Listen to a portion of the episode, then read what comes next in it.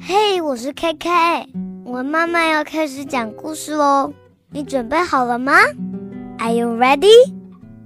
Go for the neutral transmitter. It's behind the mask. Hero shouted. 快把神经传导器抢过来，就在他的面具后面。小红大声喊。But even though the friends had been training, they were not working together. 可是虽然伙伴们一直都在练习，但他们还不懂得怎么合作。Yokai was winning, but Hiro got the mask. 眼见面具怪人就要占据优势，小红一把扯下了他的面具。Yokai wasn't Krei. Yokai was Professor Callaghan. 面具怪人不是格力，而是卡拉汉教授。But Hiro was confused. He asked Callaghan how he had survived the fire. 小红不明白他问怪兽是怎么从火灾中活下来的。The professor explained that he had used the microbots to save himself。教授说他操控了那些微型机器人救了自己。But Tadashi, you just let him die? Hiro asked。但是泰迪呢？你就眼睁睁看着他死去吗？小红问。I don't care about your brother, Callaghan spat back.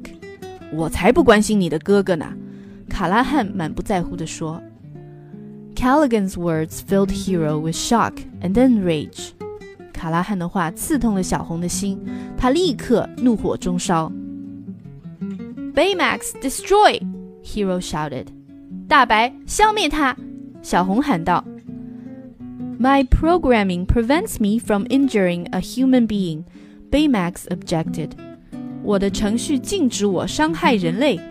大白拒绝了小红的命令。Hiro opened Baymax's access port and yanked out Tadashi's green nurse chip. 小红打开大白的连接端口，拔掉了泰迪安装的绿色护理芯片。The red fighting chip was all that was left. 只留下了红色的战斗芯片。Instantly, Baymax changed. 大白瞬间变了一个人。he lifted his rocket fist and aimed it at Callaghan. Callaghan。他举起火箭拳，瞄准了卡拉汉。Get the nurse chip back into Baymax now! Gogo shouted. 把护理芯片给大白装回去，马上！神行御姐大喊。Hiro's friends scrambled to return Baymax to his caregiving mode. 小红的伙伴们费尽九牛二虎之力，才让大白返回到了护理模式。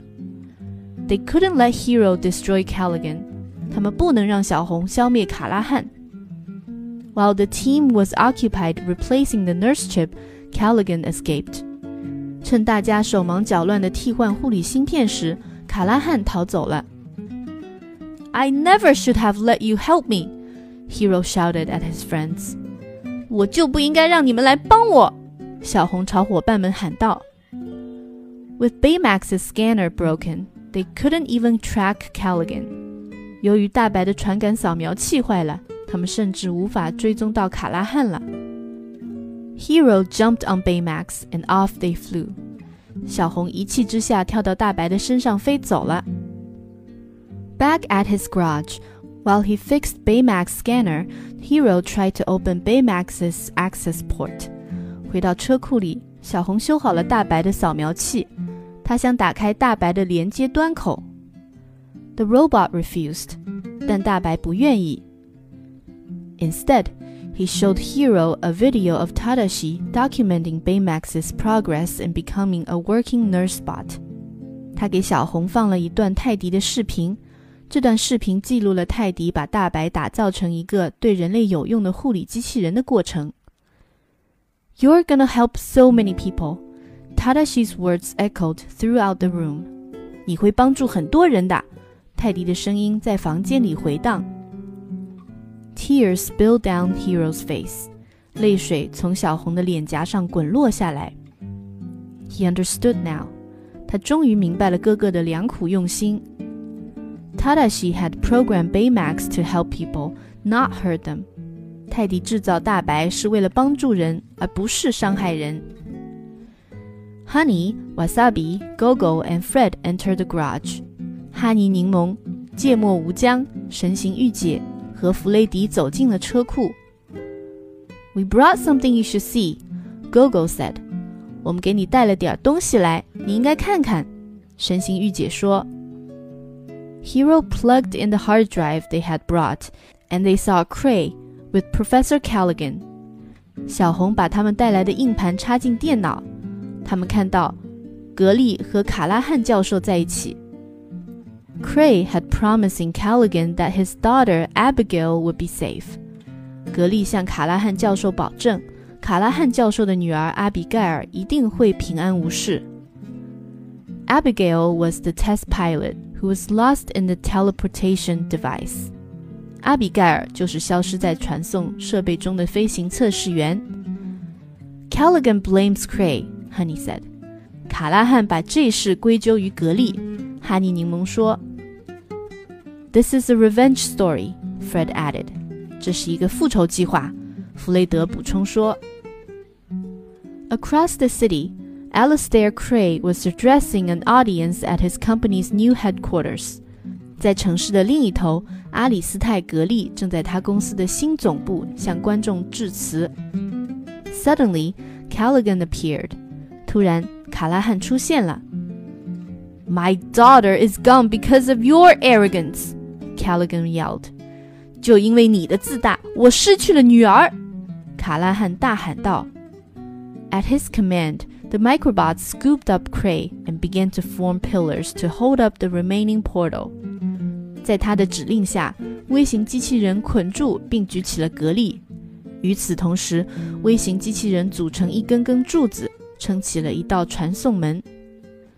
You took everything from me when you sent Abigail into that machine. Now I am taking everything from you. 当你把阿比盖尔送进这台机器的时候，你就把我的一切都带走了。现在我要带走你的一切。Just then, Hero arrived. Let him go, he urged Callaghan. 就在这时，小红到了。放过他吧，他对卡拉汉喊道：“This won't bring her back.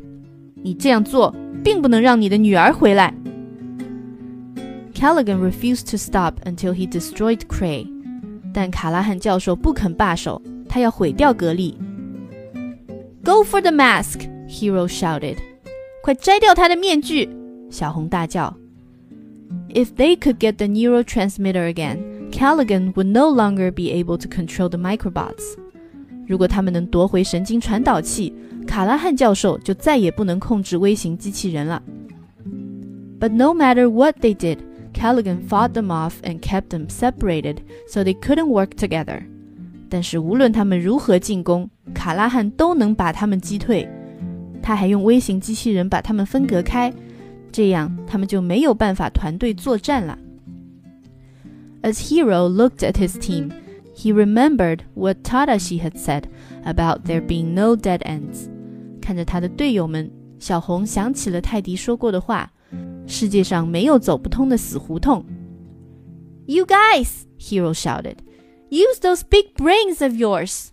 大家听着，小红大喊，用你们的智慧去战胜敌人。For the first time, Hiro led them as a team. 这是小红第一次指导他的队员们协同作战。They chipped away at the columns of microbots, which were then sucked into the portal. 他们把支撑传送门的微型机器人支柱一个个毁掉，那些微型机器人都被吸进了传送门里。Baymax snatched Callaghan's mask, and the remaining microbots fell. 就在这时，大白夺走了卡拉汉的面具， 剩下的微型机器人散落了一地。The portal crashed to the ground, but it didn't deactivate. 传送门掉落到地面，但是它没有停止工作。the only thing they could do was move everyone away before it sucked them inside. 大家唯一能做的就是赶在有人被吸进去之前，把所有人都转移到别的地方。But Baymax had made a discovery. 突然，大白有了一个新发现。My sensor is detecting signs of life, he reported, pointing toward the portal. 我的传感器检测到了生命迹象，他指着传送门说。He had found Abigail. 他发现的人就是阿比盖尔。Baymax, we need to save her, Hiro said. Someone has to help. 大白，我们要救她。小红说。必须有人去救他。Baymax and Hiro flew into the portal. 大白和小红飞进了传送门。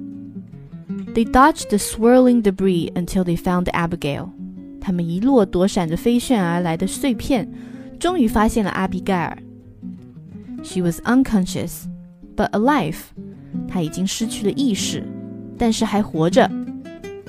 Hiro held tightly to Abigail's pod and Baymax used his rocket thrusters to move them all toward the exit. 小红紧紧地抓住阿比盖尔的飞行舱，大白用火箭推行器推着他们向出口飞去。But a large chunk of debris careened toward Hiro. 一块巨大的碎片朝小红猛冲过来。Baymax moved his body to block the collision. 大白立刻冲过去，用自己的身体阻挡了碎片的撞击。he saved Hiro, but Baymax was hit. 小红得救啦，但是大白被撞坏了。His thrusters were damaged beyond repair. 他的推进器严重受损。But Baymax was still responsible for his patients, Hiro and Abigail. 但是大白还是要对自己的病人小红和阿比盖尔负责。there is still a way I can provide the care you both require, he said. 还有一种办法能让我帮助你们，他说。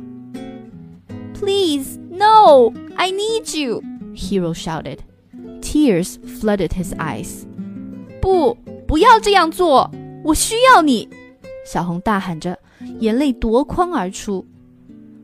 I cannot deactivate until you say you are satisfied with your care. Baymax insisted. 只有你说你对这次护理感到满意，我才会停止工作。大白坚持道。I am satisfied with my care, Hero cried. 我对这次护理感到满意。小红泣不成声地说。Hero and Baymax hugged one last time. 小红和大白最后一次拥抱在一起。Baymax used a rocket fist to propel Hiro and Abigail toward the portal exit. 大白用火箭拳把小红和阿比盖尔推向传送门的出口。There was just enough power to get them to safety. 火箭拳的能量刚好能够带他们到达安全的地方。As he jetted away, Hiro watched his best friend until Baymax was too small to see any longer. 小红一边飞。一边看着自己最好的朋友，直到大白逐渐远去，消失在眼前。Hiro would never forget Baymax，小红永远也忘不了大白。Abigail and Hiro crashed out of the portal and skidded across the grounds。阿比盖尔和小红从传送门里冲了出来，在地上滑行了一段距离后停下了。Hiro's friends rushed over。小红的伙伴们都跑了过来。But Wasabi saw the look on Hiro's face. Baymax? Wasabi asked. 芥末无疆注意到了小红脸上的表情，他问：“大白呢？”Hiro just shook his head. 小红默默地摇了摇头。The paramedics began treating Abigail. 急救人员开始抢救阿比盖尔。They had rescued her just in time. She was going to be okay。由于治疗及时，阿比盖尔苏醒了。Callaghan stared at his daughter as the police led him away。卡拉汉被警察带走了。临走时，他远远地看着自己的女儿。Not long after, the news station covered the rebuilding of Krei Tech。不久之后，铺天盖地的新闻报道了有关格力科技集团重建的消息。They also talked about another story. Reports are still flooding in about a group of unidentified individuals who prevented what could have been a major disaster. The whole city of San Francisco is asking who are these heroes and where are they now？同时，他们报道了另外一个消息：一群无名英雄阻止了一场大灾难的发生。整个旧金山都在问：这些英雄都是谁？